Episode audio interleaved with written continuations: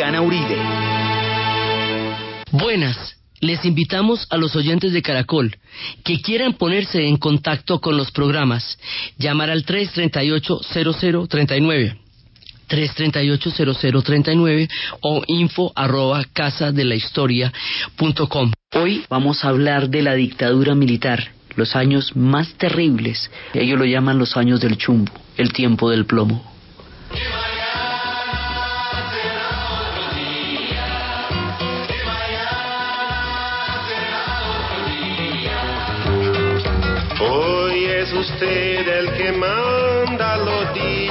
Dicho, es sin discusión. No, toda mi gente hoy anda hablando bajito, mirando el rincón. Vio usted que inventó ese estado, que inventó el inventar toda la oscuridad. Usted que inventó el pecado, olvidóse de inventar pesar de usted, mañana de ser otro día. Yo quisiera saber dónde se va a esconder esta enorme alegría. ¿Cómo le va a prohibir a ese gallo insistir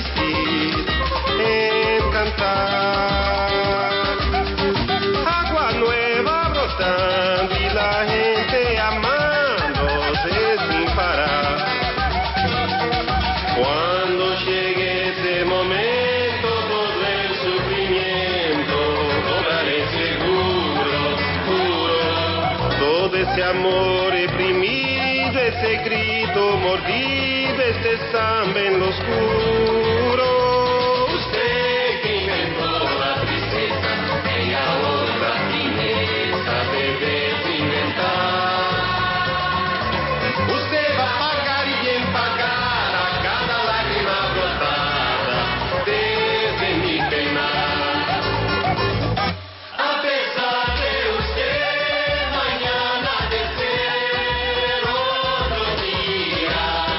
Con esta canción de Chico Buarque que estamos escuchando, empezamos los años de la dictadura.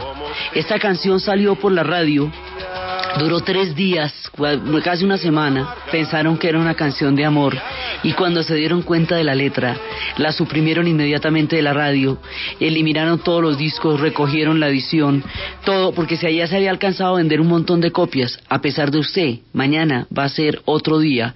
Es como Chico Buarque va a empezar a cantar las canciones de resistencia durante uno de los episodios más oscuros de toda la historia del Brasil y sobre todo de la historia moderna del Brasil. Son los años de la dictadura. Resulta que después de Jocelino Kubitschek y de toda esa pujanza y de todo ese optimismo y de todo ese cúmulo de logros históricos que el Brasil venía eh, llevando en toda la ventaja que le dio el siglo XIX y el impulso que le dio el siglo XX, Brasil estaba en un proceso de crear unas instituciones democráticas. Desde la época de Getulio habíamos visto que la gente quejaba de que eso era una dictadura y que no había posibilidad de una institucionalidad democrática en el tiempo de Getulio y eso dio origen a la formación de partidos políticos y a la formación de grupos políticos y poco a poco se fue consolidando una institucionalidad y el momento de madurar eso era durante el tiempo de Kubitschek y después de Kubitschek. Pero después del gobierno de Jocelino Kubitschek, Viene Janio Cuadros y Janio Cuadros, después de un año en el poder, eh, se dice que va a renunciar por motivos terribles, por presiones terribles que nunca supimos, como en las telenovelas, por el tipo de murió en el 92 y no alcanzó a contar qué era lo terrible que le había pasado. Y después vienen lo que va a ser Brizola y Joao Goulart y Janio Cuadros. Primero Janio Cuadros y luego Brizola y Goulart. Ahí viene un periodo de inestabilidad política y ese periodo de inestabilidad política, cuando la, la, democracia recién se está formando, porque es que esto aquí ahora es democracia, no que primero fue un imperio, y después fue una república bajo un gobierno, digamos, bajo un poder militar muy grande. Hasta ahora como que es el momento en que se están gestando las instituciones democráticas en el Brasil, sea la década de los 60. Pero resulta que cuando los gobiernos, cuando las repúblicas se están formando, cuando las instituciones democráticas están empezando a entrar en el juego de, de las diferencias de partidos, son terriblemente frágiles son terriblemente inestables porque están empezando a, cimentarse y son terriblemente vulnerables. Cuando hay una crisis de gobernabilidad, porque nadie sabe manejar este proceso de formación de las instituciones democráticas del Brasil. Se va dando una polarización de lado y lado de la sociedad por el contexto internacional que está viviendo el mundo en ese momento y por las mismas contradicciones que hay en el Brasil en términos de tanta gente excluida de los proyectos de riqueza y las influencias de lo que está pasando en el mundo y la confusión de lo que está pasando en el mundo con lo que está pasando en el Brasil va a dar como resultado una catástrofe que van a ser 25 años de dictadura, un golpe militar aterrador, digamos, gradual y aterrador, que va a traer uno de los episodios no solamente más terribles de la historia del Brasil, sino más terribles de la historia de América Latina, porque ahí arranca una cadena que nos llevaría directo al camino de la atrocidad. Entonces, lo que pasa es lo siguiente, en el mundo estamos en el contexto de la Guerra Fría.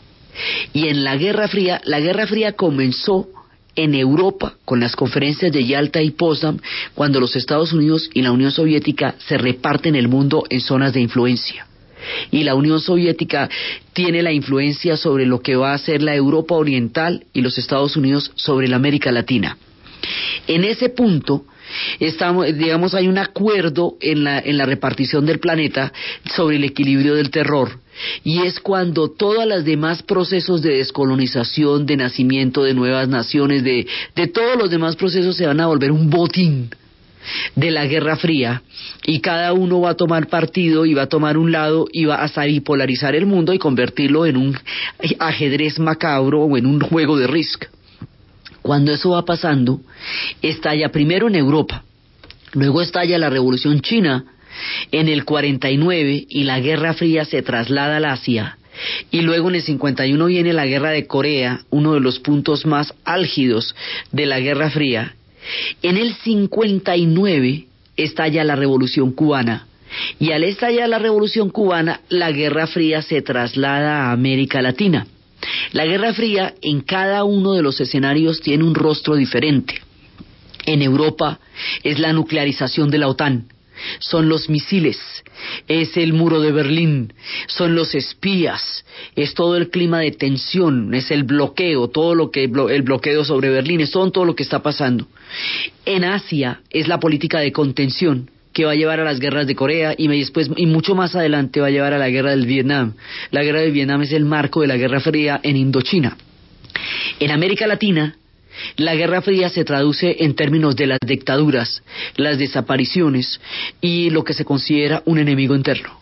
Entonces se considera un enemigo interno porque aparece para el continente americano una doctrina que se llama la doctrina de la seguridad nacional, Escuela de las Américas.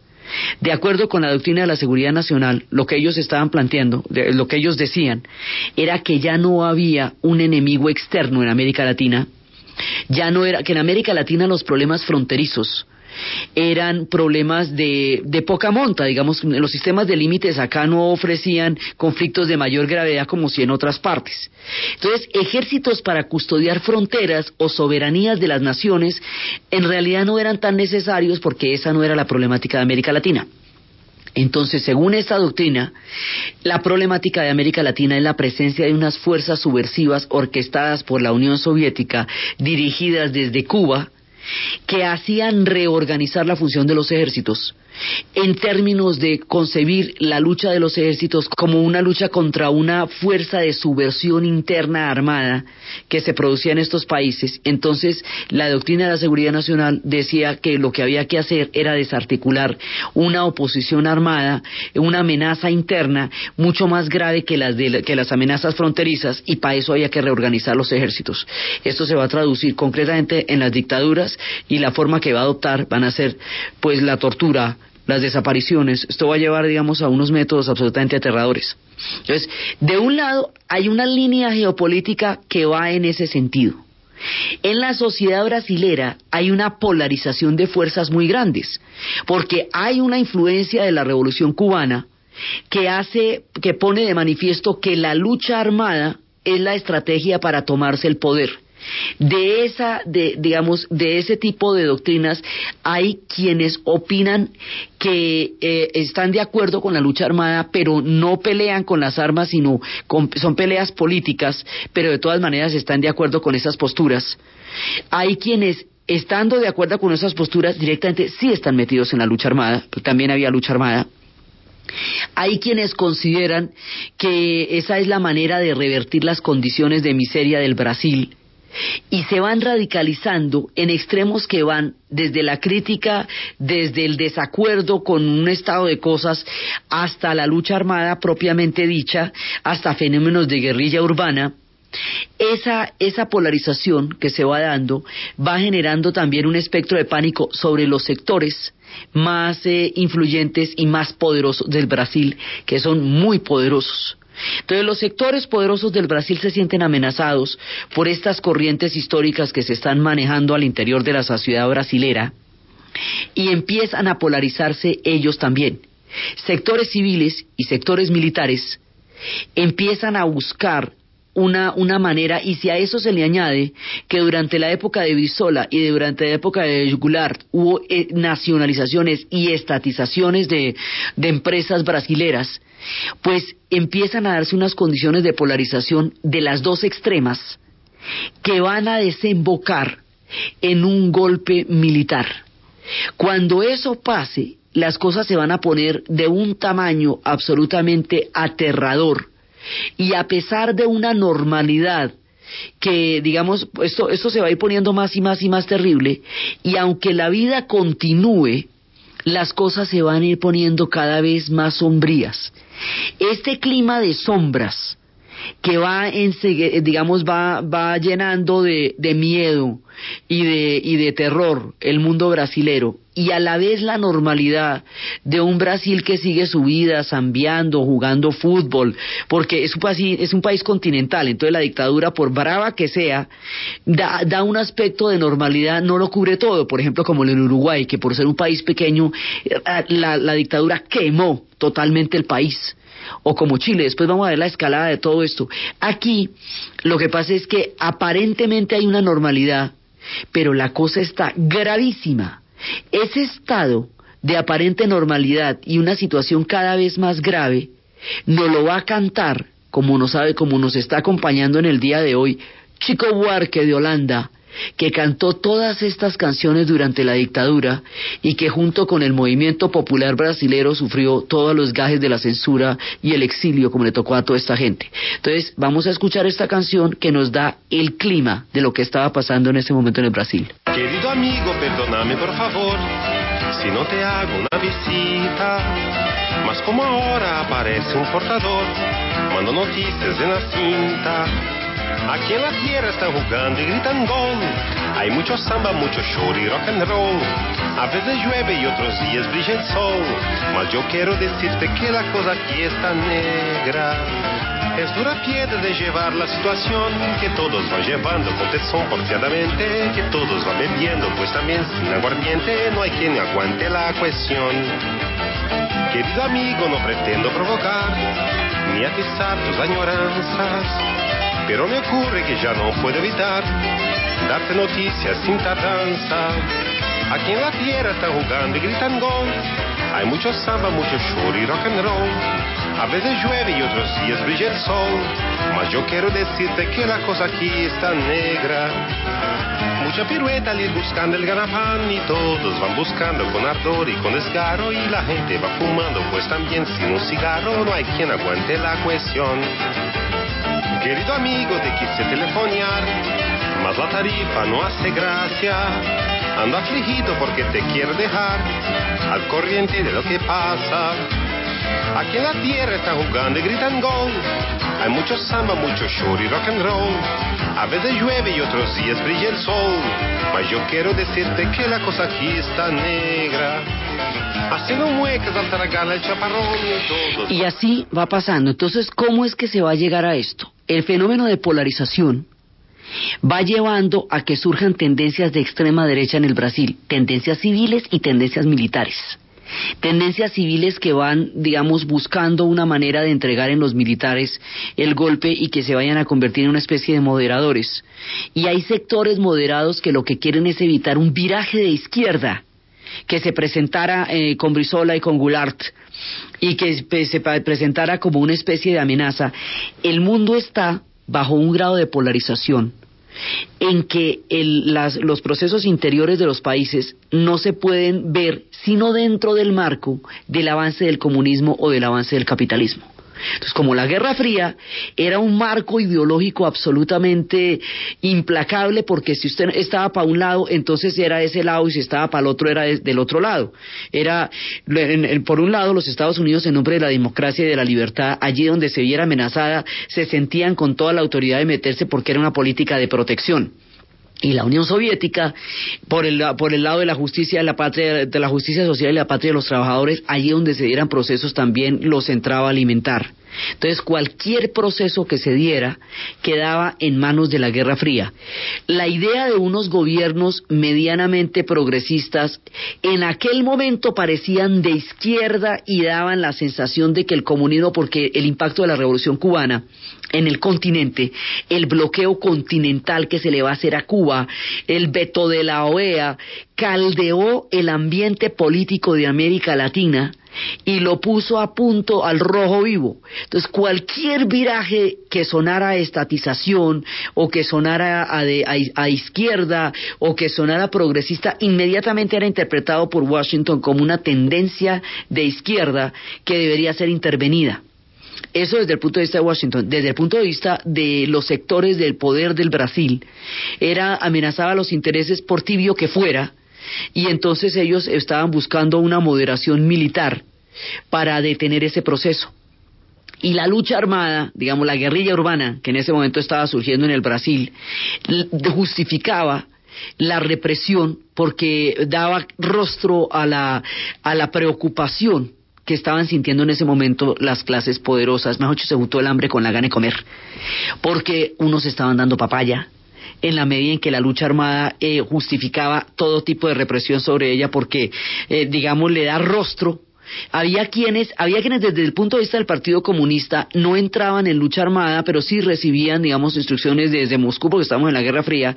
Había quienes, en el sentido de la Revolución cubana, creían que la lucha armada era la única manera de cambiar la situación y también había muchos otros sectores que no eran partidarios ni de lo uno ni de lo otro, pero que simplemente tenían pensamientos progresistas, corrientes de música popular, cineastas.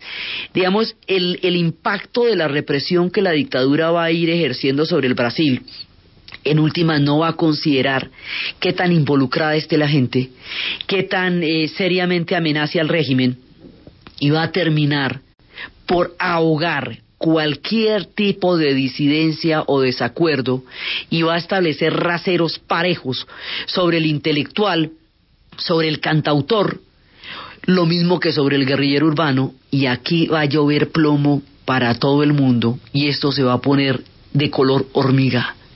Y esa manera como se va ensombreciendo ese incipiente proceso de democratización que estaba iniciando el Brasil,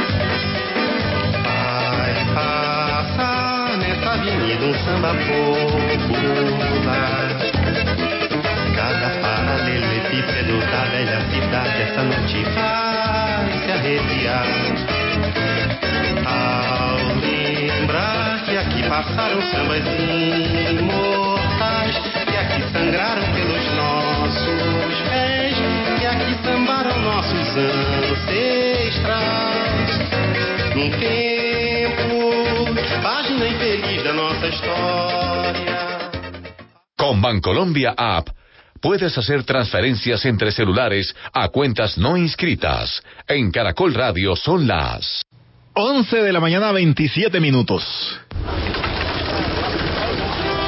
Lo que para don Pedro es su tienda, para Jacinto y José es su club social, para el más chico del barrio, el paraíso de los dulces, y para doña Amparo es Bancolombia, porque en los más de 3.000 corresponsales bancarios Bancolombia a la mano puedes pagar facturas, consignar y retirar. Todos vemos la vida diferente. Nosotros queremos que la veas fácil. Bancolombia, le estamos poniendo el alma. Vigilado Superintendencia Financiera de Colombia. Última hora Deportiva Caracol. Atención, última fecha del cuadrangular final de la Copa América Femenina en Quito. Y están empatando en el minuto 71 Ecuador y Argentina 2 por 2. Con este resultado, Colombia, que le resta el partido ante Brasil a partir de las 2 y 10, se está clasificando a los Juegos Olímpicos de Río de Janeiro 2016, al Mundial de Fútbol de Canadá el próximo año y también a los Juegos eh, Panamericanos de Toronto el próximo año. Colombia saldrá a luchar a partir de las 2 y 10 por el título ante la selección de Brasil en este cuadrangular final que recordamos que tiene a Brasil primero con 6 puntos, segundo lugar Colombia con 4, Argentina se queda con 2 y Ecuador suma su primer punto.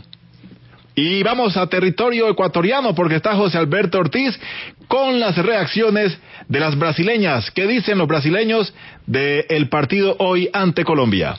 El técnico de Brasil, el profesor Vadao, considera que el partido de hoy ante Colombia por el título de la Copa América de Fútbol Femenino Ecuador 2014 será complicado. Difícil, porque a Colômbia é superior à Argentina. É, um, é uma equipe que tem um toque de bola muito bom, tem jogadoras perigosas na frente. Vai ser um outro tipo de jogo, mas nós estamos preparados. Colombia busca hoy el título de la Copa América y los cupos al Mundial Canadá 2014 y Olímpicos Río 2016. Más información en www.caracol.com.co y en Twitter, arroba Caracol Deportes. Alf, el fanático número uno de DirecTV, da la hora en Caracol Radio. ¡No hay problema! En Caracol Radio son las 11 de la mañana y 29 minutos. También vemos la cara de tristeza del arquero. Se le escapó esa última. Y bueno, el de- ¡Deberían ver esto! Con los 19 partidos en exclusiva de las ligas europeas por DirecTV, la pasión es de otro mundo. No te pierdas los mejores partidos de cada fecha. Disfrútalos también en DirecTVPlay.com. Suscríbete ya y recibe dos meses gratis. Compra ya. Numeral 332. DirecTV. Te cambia la vida.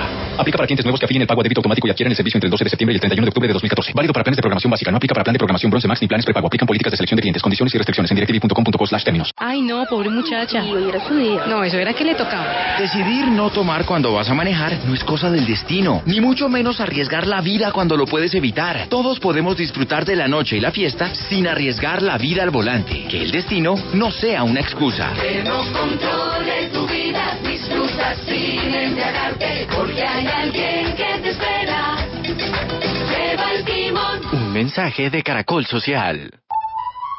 ¿Y usted cómo durmió anoche? Comodísimo. Colchones comodísimos para dormir profundamente. ¿Quieres realizar tu sueño de ser mamá? CEFERT, Centro de Fertilidad, diagnósticos y tratamientos al precio justo, fecundación in vitro, inseminación artificial, congelación de óvulos para preservar tu fertilidad. CEFERT, Centro de Fertilidad, PBX 467-2286, 467-2286, www.cefert.com. En la Fundación Universitaria Juan de Castellanos somos una familia en donde te diviertes, aprendes valores, haces amigos, investigas, emprendes y estudias lo que tú quieres. Carrera 11, número 1144 en Tunja. PBX 742-2944. www.jdc.edu.co. Fundación Universitaria Juan de Castellanos. Tu familia en Tunja. Caja Sonora. Espacio radial de Confama para oírte mejor. Y yo dije, no, me voy a comprar mi moto. Si lo de la casa no me ha salido, yo me voy a comprar mi moto. Esa fue la decisión que estuvo a punto de tomar Catalina Vargas, quien se había postulado para un subsidio para compra de vivienda. Ella siempre deseó tener su propio medio de transporte, por lo que decidir no fue fácil. Yo también quería un vehículo, una moto, y ese fue un sacrificio. El sacrificio radicaba en que si pedía el préstamo para vehículo, no obtendría préstamo para su casa. Por eso Catalina llegó a la conclusión de que era más importante un hogar para ella y su hija. Y hoy, con su subsidio ya asignado, asegura que fue la mejor decisión. Valió la pena no comprarme los tenis que quería, valió la pena muchas cosas, valió la pena limitarme yo, Catalina. Te esperamos en una próxima emisión. Con fama, vigilado Superintendencia del Subsidio Familiar. Apetifor, producto natural. Apetifor mejora tu apetito. Apetifor mejora el apetito en niños y adultos. Calidad Natural Freshly. En productos naturales la primera opción. En Caracol Radio. Son las 11 de la mañana y 32 minutos.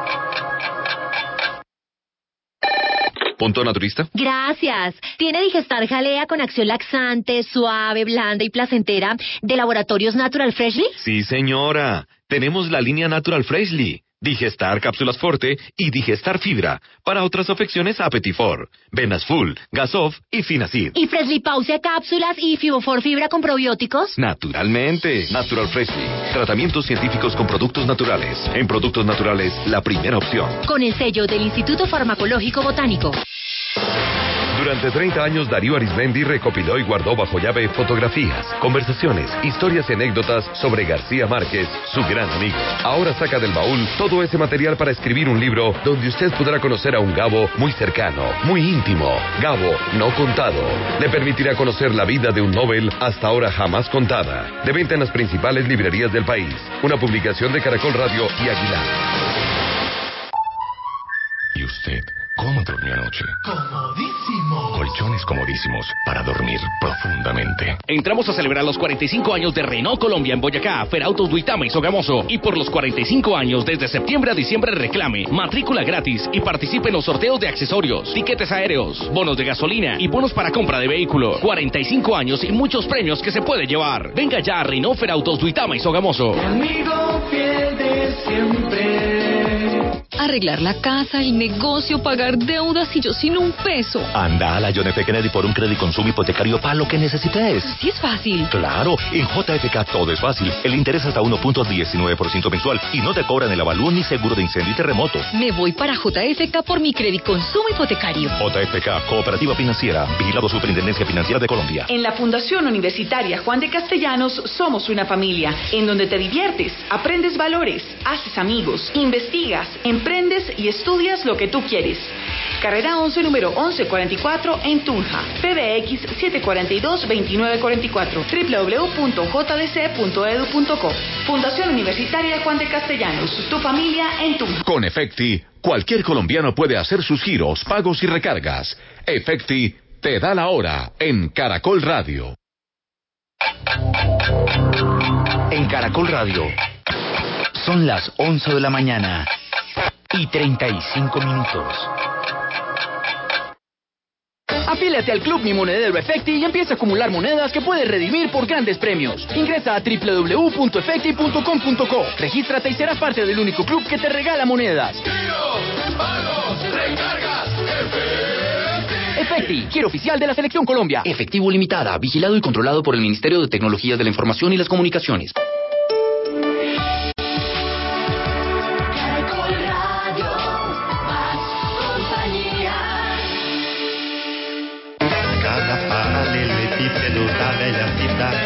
Noite faz se arrepiar.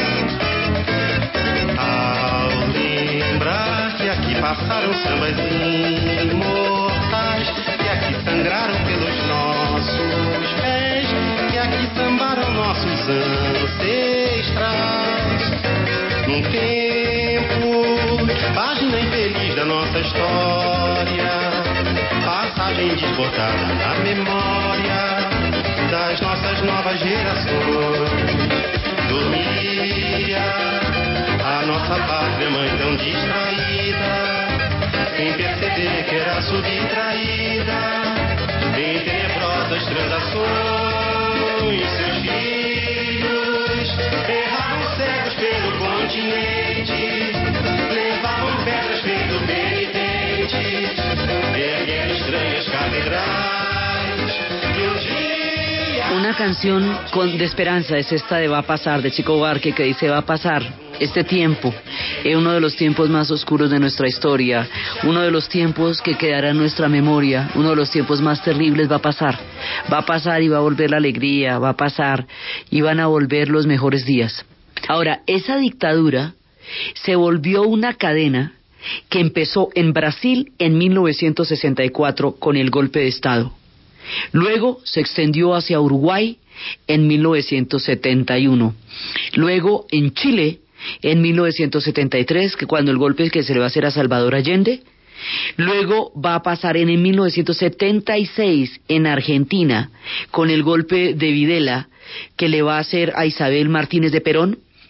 Y así se va a formar el tiempo de las dictaduras del Cono Sur, que va a cubrir Brasil, Argentina, Uruguay, Paraguay y Chile, todo el cono del continente, metido bajo la doctrina de la seguridad nacional, bajo el tiempo de las torturas y las desapariciones, bajo el tiempo del futuro plan Cóndor, que será una persecución a todos los intelectuales y a todos los disidentes, que donde a través de las fronteras van persiguiendo de un país al otro, de un estado al otro, a todos los disidentes, uno de los periodos más complejos de la historia que aún no se ha juzgado por completo porque quedó bajo el manto de las leyes de perdón y olvido, uno de los procesos que además retardó 25 años en el Brasil, la formación de una institucionalidad democrática, porque después de la dictadura ni siquiera van a poder tener elecciones directas, sino elecciones indirectas, y eso va a ser un camello para que les toque otra vez elecciones directas.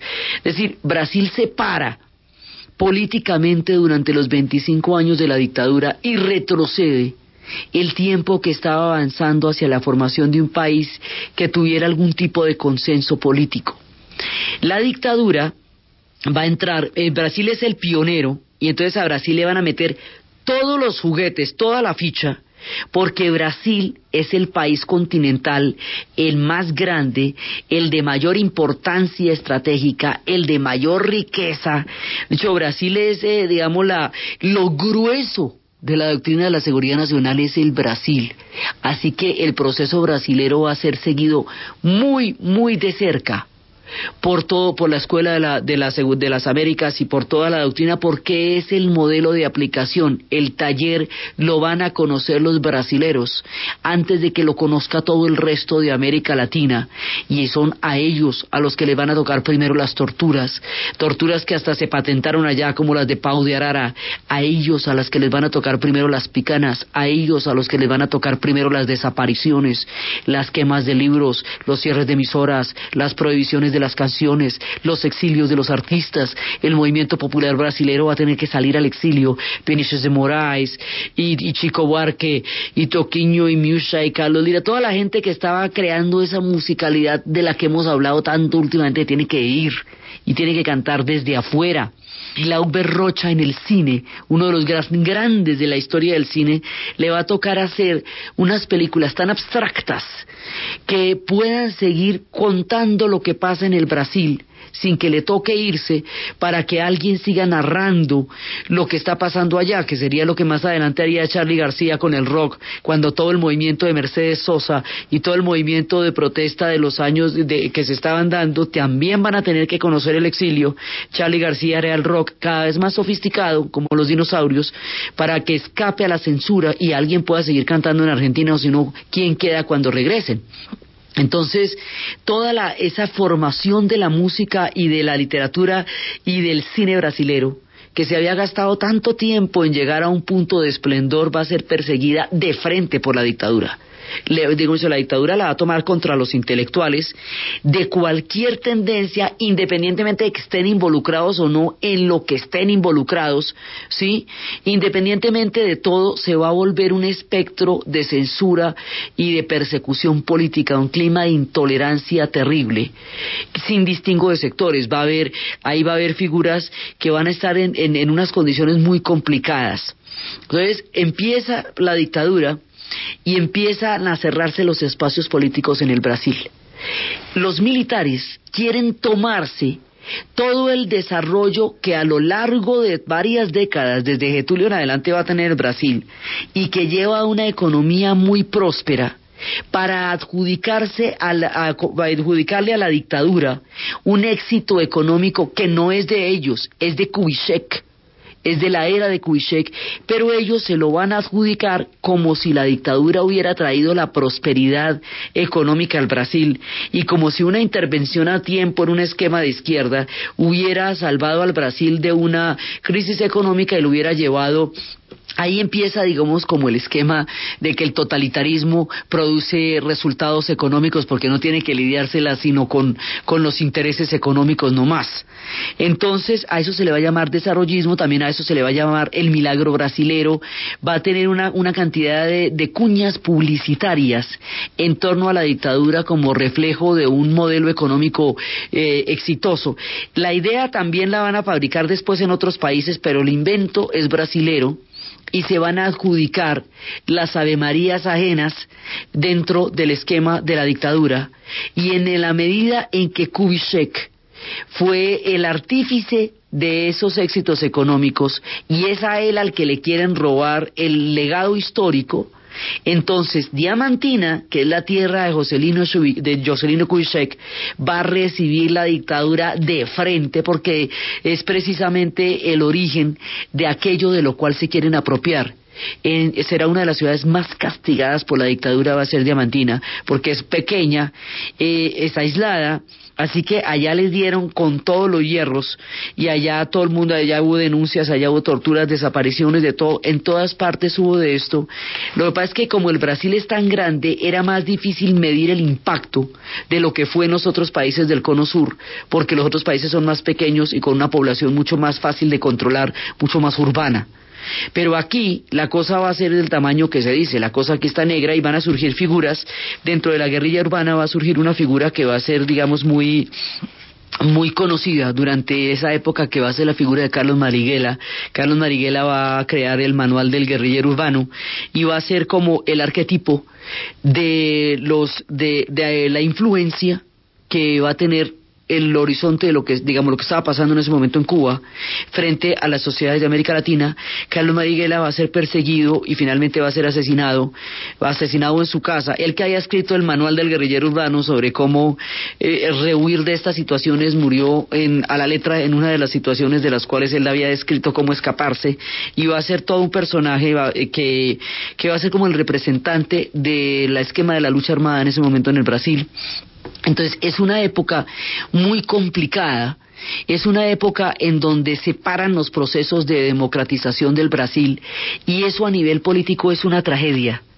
Porque lo digamos el Brasil se ha venido desarrollando económicamente, pero el tema social y el tema político no se habían resuelto. Y cuando se estaban empezando a resolver por la inestabilidad que producen ese tipo de momentos, viene la dictadura y la dictadura paraliza cualquier proceso de democratización que esta gente tenga, complica las cosas, se adjudica una cantidad de éxitos que no son suyos, sino de la era de Kubitschek y que son la sumatoria de una cantidad de tiempo de prosperidad que el Brasil ha venido disfrutando y que van a, verse como resultados pues en esta época. Entonces los militares cabalgan sobre el éxito de un Brasil que ha venido fabricando una prosperidad de tiempo atrás y se adjudican el milagro brasilero se inventan lo que va a ser el esquema de la aplicación de la doctrina, empiezan a aparecer los escuadrones de la muerte, los escuadrones de la muerte empiezan a sacar a la gente de sus casas a medianoche para desaparecerla, pegarle un tiro de gracia y botarla en diferentes lugares, y este macabro esquema se va a reproducir después en el resto del continente y va a llegar a los extremos más terribles en Argentina, donde se van a dar los vuelos de la muerte, donde se va, en Chile, donde se va a dar la caravana de la muerte por la cual se está, eh, digamos, intentando involucrar, juzgar a Pinochet. Y va a ser muy difícil juzgar estos actos y estos crímenes de lesa humanidad, porque las leyes de perdón y olvido van a amparar a los dictadores, porque será muy difícil, porque las democracias van a ser aún muy, muy, muy frágiles para poder entrar a juzgar de lleno el, el impacto y el grado de culpabilidad y de responsabilidad política de derecha y de izquierda que hay acá porque hubo fuerzas de izquierda que polarizaron esto hasta niveles hasta los niveles de represión que llegó. Digamos aquí la debe mucha gente la debe. Y la dictadura cometió todos los extremos del mundo y acabó con todos los dirigentes y acabó con todos los disidentes por parejo, desde aquellos que motivaron a través de actos terroristas una, una represión aterradora, hasta aquellos que cantaban canciones en contra de lo que estaba pasando, por parejo le dieron tieso a todo el mundo y fueron unos años absolutamente aterradores en uno de los capítulos más siniestros de la historia de este continente. Ese capítulo no se puede entender sin el Brasil. El Brasil es la pieza que articula la entrada del modelo de las dictaduras en el continente. A ello les va a tocar el ensayo general. Entonces, ese ensayo general golpea la sociedad civil, golpea la libertad de expresión, los derechos individuales, el desarrollo de una posibilidad de, de, digamos, de confluencia política. Y va a ser tan terrible, digamos, las dictaduras dejan memorias muy duraderas en el tiempo articulan la paranoia, el pánico, la desconfianza, la autocensura y la persecución como estelas de las que es muy difícil deshacerse en los años venideros, aun cuando ya la dictadura no esté. Demoran mucho tiempo en ser entendidas, pasan en un principio por, por bajo la, el orden de quien pide mano dura para organizar situaciones que le parecen caóticas. Entonces la gente dice, bueno, entonces no, pues pidamos mano dura, pero la mano dura llega y puede llegar para su propia yugular. Entonces aquí se estaba pidiendo mano dura, llegó la mano dura y llegó para todo el mundo por parejo. Entonces las dictaduras generan espectros sumamente complicados. Por eso van a pasar más de, o sea, esto dura 25 años, van a pasar más de 40 años, cada 30 años después va a haber un proceso en que se pueda permitir la, la suficiente reflexión, la suficiente distancia para que la gente pueda evaluar el impacto de la dictadura. Solo hasta la era de Lula es que se podrá evaluar este tiempo. En lo que es el comienzo del siglo XXI, los brasileños van a tener suficiente distancia para medir los impactos de esta dictadura que no se podían hacer antes. Primero porque la transición no lo permitía. Segundo porque después hubo también tiempos difíciles como los de las deudas solo hasta ahora empiezan las campañas, la gente está empezando a hablar, hay una, digamos, una mirada de retrospección porque los pueblos se demoran a veces una generación entera en digerir sus procesos antes de que los puedan mirar y los puedan evaluar. Entonces esta dictadura va a dejar huellas psíquicas muy profundas en la sociedad brasilera y va a hacer que el retorno a la democracia sea lento, gradual, arduo y lleno de dificultades. Ellos van a tener elecciones directas solamente hasta finales de los 80, mejor dicho, aquí queda interrumpida toda democratización durante mucho tiempo y aún cuando la dictadura pasa y da el paso a la democracia, ese paso es todavía muy tenue, muy gradual y muy leve y todavía no permite una, digamos, una posibilidad plena de ejercer los derechos. O sea, retarda la madurez política de un país que estaba en condiciones de empezar a desarrollar un juego democrático que no había tenido la oportunidad de tener, de, ser antes, por el hecho de haber sido imperio y por el hecho de haber tenido, eh, digamos, poderes militares tan supremamente fuertes, gremios tan supremamente poderosos, porque es que aquí se mueven poderes, ya hemos visto, con toda esa mano de riqueza, que ha desarrollado el Brasil, pues se pueden mover poderes de un tamaño inimaginable en términos económicos. Entonces es un tiempo en que, como hacen las dictaduras, se acalla todo discurso político, se le da una preeminencia a los discursos económicos, no se vuelve a hablar sino de desarrollo y de progreso en términos de infraestructura y en términos de modelos económicos, digamos como son las características de la dictadura, y se le hace un daño terrible a la formación de una sociedad civil en el Brasil. Atención En este momento, un deportista colombiano está triunfando en el mundo y Caracol Radio le cuenta quién es.